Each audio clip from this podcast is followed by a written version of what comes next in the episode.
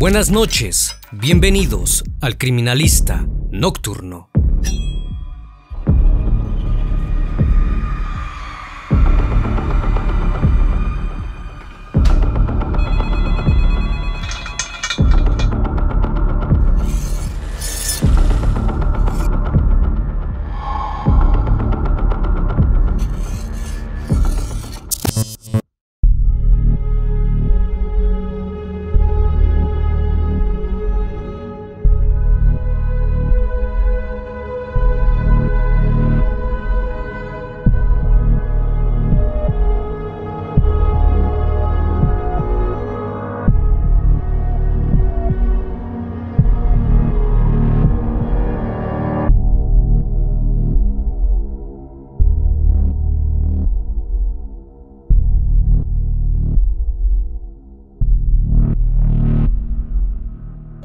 Año de 1975, en la ciudad portuaria de Hamburgo, en Alemania, ocurrió un incidente en el segundo piso de apartamentos, en el número 74 de la calle Saibastrasha.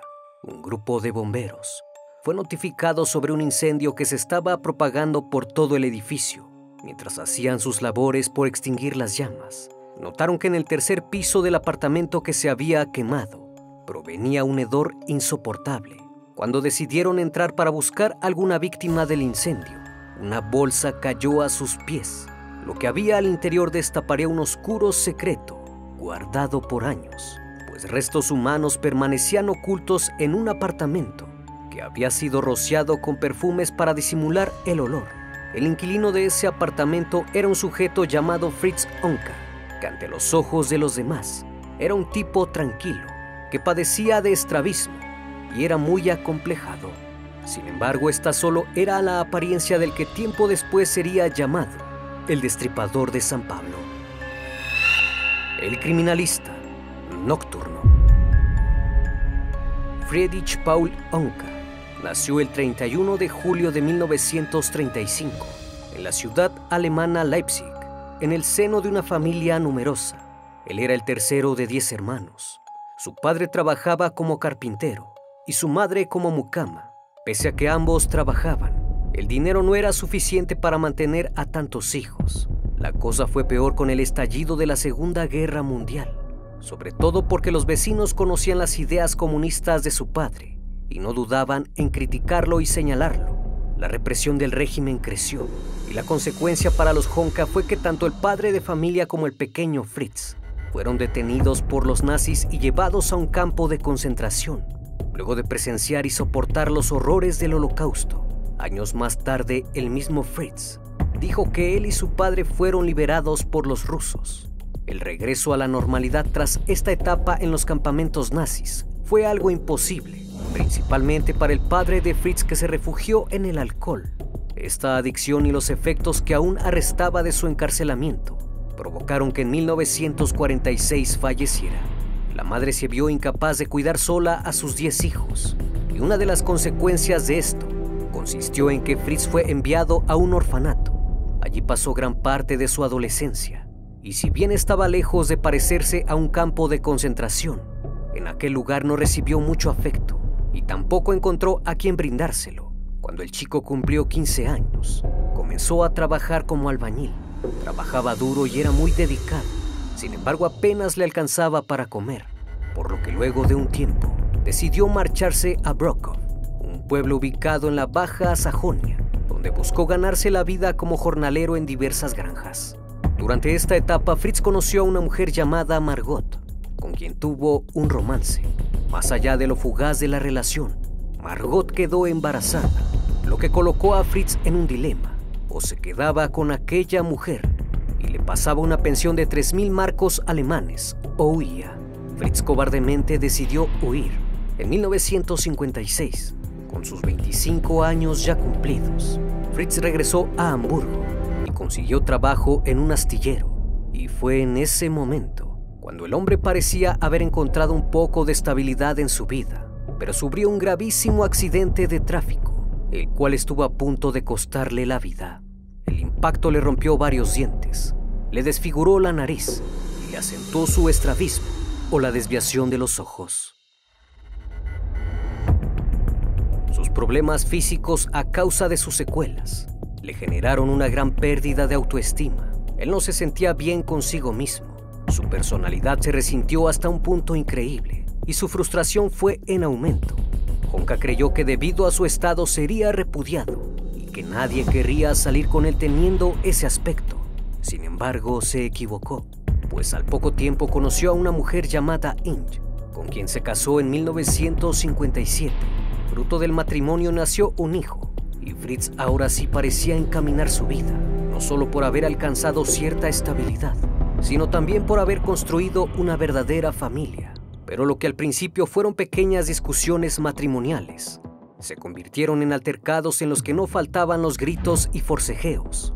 Debido a eso se separaron por primera vez en 1960. Así estuvieron Fritz e Inge durante 10 años, peleándose y reconciliándose, hasta que finalmente decidieron divorciarse en 1967, tras protagonizar varios episodios violentos delante de sus vecinos. Fritz Onka de alguna manera había vuelto a huir. La ruptura definitiva con Inge llevó a Fritz a trasladarse a las afueras de Hamburgo, específicamente en Ottinsen en un apartamento de apenas 20 metros cuadrados, en la Saibastraße 74. Allí convivió varios meses con una mujer llamada Ilmar, que terminó denunciándolo por intento de abuso.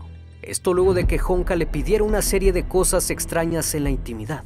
Ella se negó y él la trató de obligar. Fritz se excusó diciendo que aquel día estaba borracho. Aún así, el juez lo condenó a una multa de 6 mil euros. A partir de entonces, aquel hombre de baja estatura, tímido, inseguro, sometido a las burlas de las mujeres por su aspecto, comenzó a refugiarse en el alcohol para sobrellevar su día a día. Y fue esta adicción lo que lo terminó de hundir. Fritz comenzó a presentarse a trabajar completamente ebrio, lo que no tardó en motivar su despido inmediato. Fritz fue odiando cada vez más a todas las mujeres que se le cruzaban. No solo se sentía rechazado por ellas, sino que cada vez que quería conocer a una, él mismo se boicoteaba, potenciando horribles situaciones generadas en su cabeza, al sentirse inútil para mantener cualquier tipo de relación real. Por eso empezó a frecuentar Ripperban, el barrio rojo de Hamburgo. Solo quería disfrutar de la compañía de una mujer, aunque fuese pagando. Solía visitar aquella zona vistiendo un traje oscuro y gorra, y acudía a bares como el Guante Dorado, donde siempre buscaba un mismo tipo de mujer. Fritz elegía mujeres de avanzada edad, con una estatura menor a la suya, ya que él medía 1.68 metros de altura y prefería que éstas no tuvieran dientes, porque temía que le hiciesen daño durante el acto. El escenario para que Fritz Onka comenzara su carrera como asesino estaba preparado, y aquello sucedió en diciembre de 1970, cuando Gertrude Bauer, de 42 años, acudió a su apartamento para mantener intimidad con él. Se emborracharon juntos y entre los pedidos de Fritz, Gertrude rechazó tener intimidad con otra persona. Él lo dejó pasar. No obstante, cuando le pide que tengan relaciones solo ellos dos, ella se resiste, por lo que esta vez comienza a agredirla y abusa de ella para finalmente estrangularla con una cortina. Una vez perpetrado el crimen, procedió a cortarla en pedazos y arrojó los restos en varios lugares del área. Pasó cerca de un año, hasta que el 2 de noviembre de 1971, la cabeza cortada de Brewer y otras partes del cuerpo fueron encontradas en un terreno baldío cerca de su casa. Pese a que la policía descubrió los restos, jamás dieron con el autor del asesinato y tampoco pudieron hallar el torso de la mujer. Después de su primer asesinato, Fritz pasó por un largo periodo de enfriamiento. El hombre suspendió toda actividad delictiva, motivado por su temor a ser detenido. Pero en el verano de 1974, algo en él despertó y volvió a actuar. Esta vez sería más violento y en un lapso de tiempo menor. El alemán terminó con la vida de tres mujeres en apenas cinco meses, todas ellas procedientes del barrio rojo de Hamburgo. La segunda víctima de este sujeto fue Anna Buscher, de 54 años, a quien conoció en agosto de 1974, en el mismo bar que a Gertrude, tras negociar un precio por tener intimidad con él en su apartamento. La mujer lo acompañó sin miedo. La apariencia enclenque de Fritz no la hizo desconfiar, pero cuando el hombre fue incapaz de tener actividad, le pidió otra práctica distinta, a lo cual solo la mujer atinó a reírse. Aquella burla hizo que Fritz hirviera de rabia y la estrangulara hasta asesinarla. Tras el crimen la descuartizó y esta vez no distribuyó sus restos por los alrededores de aquel barrio, sino que los ocultó en el ático de su apartamento, donde también se encontraba el torso de su primera víctima. Cuatro meses después, en diciembre de ese mismo año, Fritz Honka hizo lo mismo con Frida Rodnik, de 57 años. Utilizó el mismo modus operandi y la llevó hasta su casa donde la asesinó. De igual forma guardó sus restos en el ático. Un mes después, en enero de 1975, Ruth Schultz, de 52 años, corrió con el mismo destino que las demás. Nuevamente apiló sus restos junto a las demás víctimas y los roció con perfume. En los meses posteriores, Fritz se dedicó a beber grandes cantidades de alcohol y a disimular el fuerte hedor a descomposición. Compró varias botellas de perfume y algunas piedras aromáticas, las cuales colocó por todo el apartamento a pesar de sus intentos por disimular el olor a putrefacción, los vecinos comenzaron a quejarse e incluso llamaron a la policía, pues el ambiente en el edificio era terrible. Sin embargo, las denuncias nunca fueron atendidas, pues la policía nunca se presentó para averiguar a qué se debía dicho olor y si algo estaba ocurriendo, y atribuían el hedor a un problema en las cañerías y a las especias que supuestamente los extranjeros utilizaban para cocinar tuvo que producirse un incendio en la segunda planta del edificio donde vivía Fritz para que todo saliese a la luz. Eran las 3.37 de la mañana del 17 de julio de 1975, cuando un grupo de bomberos llegó rápidamente hasta el inmueble, sin ni siquiera imaginar lo que estaban a punto de encontrar. Aquel hallazgo sería conocido tiempo después como la Casa del Horror de Hamburgo. En el segundo piso, un marinero noruego se había quedado sin luz eléctrica y se había quedado dormido a la luz de las velas. Luego el fuego fue inminente y las llamas devoraron el techo. El fuego se propagó hasta el tercer piso y el ático, en el que el inquilino Fritz Onka vivía. Durante la extinción del fuego, algunos agentes inspeccionaron cada piso en busca de posibles víctimas, hasta que el techo del ático de Fritz se derrumbó y cayeron sobre los bomberos algunas bolsas. Al abrirlas descubrieron algo escalofriante, pues al interior encontraron los restos de una persona. Buscaron en el departamento otros cuerpos de posibles víctimas, pero no había nadie más. Luego del inusual hallazgo, los bomberos no tardaron en informar a las autoridades lo que habían encontrado. Una vez apagadas las últimas llamas, la policía registró el apartamento de Fritz y halló ropa, calzado de mujer, imágenes explícitas de mujeres y hombres, pósters de modelos sin ninguna prenda, algunas muñecas, además de numerosas botellas de bebidas alcohólicas. En cuanto Fritz Onka llegó y subió las escaleras del edificio, lo arrestaron y lo llevaron a la jefatura de policía para ser interrogado. Mientras tanto, los bomberos rompieron las tablas del piso y derribaron las paredes para ver si no había más personas atrapadas por el fuego.